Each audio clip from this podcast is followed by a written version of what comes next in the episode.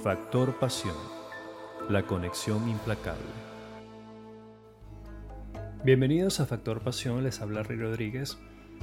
Ahora que avanzamos en el asunto de las expectativas, lo he hecho intentando llevar un ritmo para que al llegar a este punto, te preguntes qué tipo de persona eras ayer. O sea, no literalmente, porque los cambios toman tiempo. Me refiero a quién eras hace un año o dos quizás ¿Y en cuál tipo de persona crees que te estás convirtiendo hoy? Ojo, se lo estoy preguntando a tu mente y a tu ego, pero también a tu corazón o a tu espíritu. Repito, ¿en qué tipo de persona crees que te estás convirtiendo hoy? ¿Te sientes un ser marcado por las metas o deseos y expectativas por cumplir, ya sean las tuyas o de los demás? ¿O eres alguien que no se distrae pensando en ellas que solo visualiza lo que desea y se deja sorprender porque vive con pasión cada día de este proceso? En mi caso, yo me siento feliz con la idea de vivir sin ansiedad del futuro, de tener cosas o personas en mi vida, de acumular halagos o recibir premios y reconocimientos, porque sin ellos yo reconozco mi valor propio. Y si llegan, pues bendecido porque se vale un masaje para el ego, solo para dejarlo ahí, dormido, sedado, para que no me distraiga de lo importante. A mi pregunta puede que tu mente haya respondido una cosa y desde el fondo de tu corazón o tu espíritu se escuche el eco de otra respuesta. Lo que quiero que imagines es que despojarte de tus creencias para dar espacio a unas nuevas que con el tiempo igual podrían volverse obsoletas es el gran reto de la mente humana, porque está hecha para volver a lo conocido, para formular un mundo donde abstrae lo que no confirma sus fijas creencias. Este podcast es sobre la conexión implacable entre la mente y el corazón, y por eso, para entender cómo practicar día a día ese nexo, hay que hacerles una radiografía a ambos, algo así como conocer cómo se sintonizan sus frecuencias. Por ello, varias de las ideas que he compartido hasta ahora se conectan con lo que es la práctica del mindfulness o la conciencia o atención plena, que es reprogramar a nuestra mente a través de un trabajo diario de estar presente, de prestar atención a desde cómo respiras hasta cómo experimentar tus pensamientos y emociones. Mi primer acercamiento a esta práctica fue gracias al Instagram de la venezolana Vanessa Goncalves, que lo recomiendo 100% por cómo ella plasma ese estilo de vida en plenitud y paz espiritual a través del yoga, la meditación y otras herramientas, en la descripción te dejo su información para que la sigas. Al profundizar en mi búsqueda me enteré que para alcanzar el bienestar a través del mindfulness se practica la mentalidad de aprendiz, la gratitud, la confianza, el soltar o dejar ir, la aceptación, la paciencia y sobre todo evitar los juicios. Desde entonces yo busco aplicar esas enseñanzas. Pero, como siempre, nos topamos con nosotros mismos. Tu cerebro no admite las conspiraciones. Lo que espera de ti es que entonces actúes en consecuencia con ese mapa de ruta del pasado que gracias a él, o más bien por su culpa, se define tu camino y tus relaciones actuales con los demás. Pero no, así no debería ser siempre ese proceso en tu viaje de amor propio, la causa y el efecto. Al final, algo dentro de ti es más fuerte para sublevarse y empezar tu propia búsqueda de la verdad, tu propósito o tu pasión o como quieras llamarla, con otro mapa que no teme a lo desconocido ni a la incertidumbre, ni busca complacer las expectativas ajenas. Ahí empieza una lucha interior que pienso que este relato del libro de la oración de la rana de Anthony de Melo ejemplifica perfectamente. Se llama El buscador y el maestro. Dice así. Cuando el demonio vio un buscador entrar en la casa de un maestro, decidió hacer lo posible para hacerle desistir de su búsqueda de la verdad. Para ello, sometió al pobre hombre a todo tipo de tentaciones, riqueza, lujuria, fama, poder y prestigio.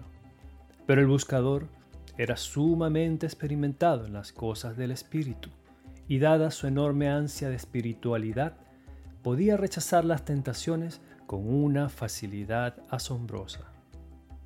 Cuando estuvo en presencia del maestro, le desconcertó ver a éste sentado en un sillón tapizado y con los discípulos a sus pies.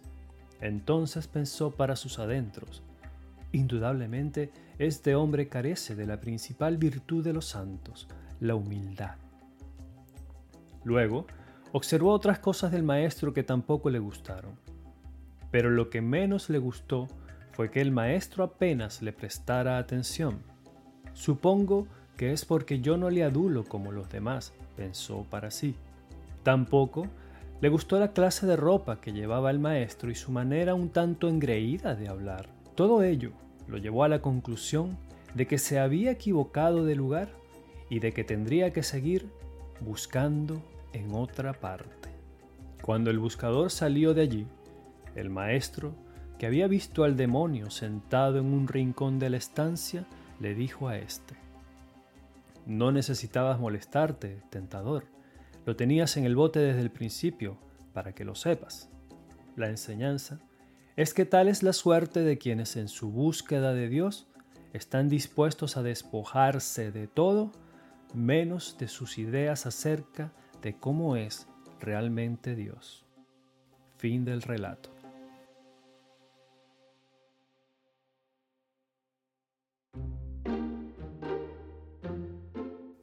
Y en esa reflexión final puedes sustituir la palabra Dios por cualquier otra como por ejemplo amor, paz, felicidad o éxito. Y verás lo que te salta a la vista y que conecta con el tema de las expectativas en casi cada escenario de tu vida. Sin yo ser un teórico, un ensayista o un terapeuta experto en el tema, es decir, en mi académica ignorancia, siento que las expectativas van por una autopista de ilusiones y de repente deben frenar en seco, porque se acercan en contravía las esperanzas o creencias y deseos de los otros, a veces más austeros y a veces más codiciosos. En mi cabeza pienso hoy, y no sé si mañana seguirá siendo así, que hay tres factores que he vivido cuando se trata de ver cómo nos gobiernan los pensamientos dignos de oráculos y de pitonizas. Llegué a experimentarlos en mis relaciones de pareja, laborales, con amigos y hasta con mis padres y otros familiares. Estos factores se intersectan con el tema de las etiquetas, los juicios, las ilusiones forjadas alrededor del futuro y las conjeturas que son tejidas con los indicios de supuestas verdades que muchas veces son heredadas o sin demostrar. El primer factor en la ruleta de las expectativas es la red social interna. Esto de repasar y comparar nuestros recuerdos con los recuerdos y las expectativas de vidas ajenas, o incluso valorarlos como buenos o malos, pasa todo el tiempo en las redes sociales pero pasa porque es un reflejo de lo que sucede todo el tiempo en nuestras mentes e incluso puede que esté pasando justo hoy por la tuya y por la mía. ¿Qué hacemos entonces? A mí me funciona detenerme y observar mis pensamientos como el feed o el muro de, de una red social. Imagínate atajar cada uno por un instante y tratar de difuminar cada etiqueta que acompaña cada una de esas vivencias o deseos y que queden solo como eso. Yo no niego su existencia, pero luego hay que soltarlos en ese Instagram o TikTok mental sin catalogar o sin darle al botón de like porque ¿quién dijo que es obligatorio reaccionar y validarlo todo? El mayor reto del ego es quedarse en silencio. Imagina que todos los humanos son una película o un libro y no quieres que tu superego te cuente una película antes de que la veas.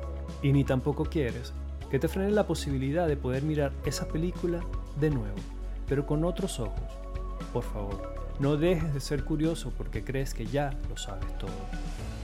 No estoy hablando de reabrir ciclos que ya cerraste, sino de captar en ellos una enseñanza que antes no veías, o simplemente tener la valentía de decirte, eso no es lo que ahora quiero o siento. Queda de tu parte educar esa mirada, para que captes la poesía de lo efímero, donde otros pasan la página o adelantan con el control remoto por miedo, sin reconocer lo que aún les queda por aprender. Luego, aunque huyen del pasado, y me pasó a mí también, este los termina alcanzando de nuevo en la siguiente experiencia que deciden vivir con más expectativas, que con la conciencia de que no tienen que complacer a nadie para tener paz mental. Así que pregúntate, actualmente, ¿qué perturba tu paz mental? ¿A quién planeas complacer? Esto se aplica para todas las relaciones humanas de pareja o no. Es decir, ocurre en todas las películas de tu mente si así decides contártelas. El segundo factor en la ruleta de las expectativas es la red cultural externa. Habría que admitir que en nuestra cultura los recuerdos parecen básicos o incluso necesarios para definir nuestro presente y hasta el futuro. Quizás escuches que te digan, por ejemplo, cómo se supone que vives sin detenerte a planificar o al menos analizar lo que esperas que suceda con base en lo que ya le ocurrió a otro o a ti en una situación similar. Es decir, te están aconsejando que te vuelvas un apostador, pero no es su culpa.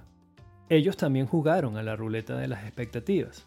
El miedo, ya sea propio o el de quienes nos aconsejan, hace que culpemos al pasado y al final esa culpa nos frena de atrevernos a experimentar. No me alcanza este podcast para darte ejemplos que podrían ir desde caerte de una bicicleta, montarte en una montaña rusa y hasta emprender un negocio o hacer una dieta vegetariana tu libertad de elegir a veces se topa con la idea de que es mejor pasar por el filtro de lo políticamente correcto. Es decir, eliges para encajar, aunque eso te desencaje en el fondo, con una pasión volcánica que hará erupción seguramente algún día. En un alto porcentaje de las tramas de las telenovelas o los reality shows e incluso algunas películas este tema es crucial y por eso tocan la fibra de muchos porque nos identificamos al ver a los protagonistas vivir enfrentando sus anhelos y sus expectativas contra las de sus archirrivales. Y normalmente el final es feliz, pero en tu vida, ¿no hay final? ¿Qué importa que sea feliz o no? Para mí son solo pausas de un proceso que se entrelazan fracasos y aciertos para decirte que siempre puedes empezar de nuevo. Imagínate que hay una voz que internamente te susurra sobre tus deseos si no los cumples, ay, ay, ay. ¿O recuerdas esa típica frase apasionada cuando te dicen, lo que espero de ti es que bla, bla, bla, bla, bla, bla, bla? Y la típica, por tu bien deberías hacer tal cosa, bla, bla, bla, bla, bla, bla, bla. O esta frase que a todos nos gusta decir, pero odiamos escuchar, yo te lo dije. Bla, bla, bla, bla, bla, bla. ok, esas palabras son unas de las que mayor peso cultural, a mi juicio, tienen cuando implosionan las conexiones que tenemos con los otros y con nosotros mismos. ¿Por qué? Porque invaden la idea de dejar de ser tú para hacer lo que otro aspira a que seas o experimentar algo a través de la experiencia ajena. Y esto puede ser bidireccional, porque puede que el otro le pase lo mismo respecto a lo que tú esperas de esa persona. Así que sin que te juzgues, ¿te ha ocurrido? Y el tercer y último factor de la ruleta de las expectativas es la red del presente. Quizás coincidamos en que en el cerebro no hay un botón para olvidar. Es una red de conexiones que no se puede apagar y siempre está ardiente de ideas incluso cuando meditas, que es una práctica que para algunos es la mejor terapia, ya sea que lo que atraviesa sea el desamor o el duelo, por ejemplo. Por lo tanto, el olvido deliberado o intencionado ese donde te dices, olvidar esto porque me provoca, porque ya no quiero pensar en eso más o porque no lleno mis expectativas. Es una de las grandes trampas en las que la mente se rehúsa a caer porque somos un espejo de nuestra memoria y a veces a muy alto precio. Por eso te pregunto, ¿cuándo fue la última vez que extrañaste a alguien o algo que ya no está? Eso no está mal, extrañar. De hecho, este podcast trata sobre cómo a nuestra mente, si tuviera las herramientas, le apasionaría ampliar su red para que filtrando el pasado, logres conectar con el presente a través de esa pasión de vivir haciendo lo que te llena cada día. Al final, este podcast es muestra de ello. Lo inspiró el pasado, sí, uno del que estoy más que agradecido porque me dio las lecciones, muchas pasadas por lágrimas, que ahora mi mente filtra para hacer de ellas agua pura y cristalina para mi corazón.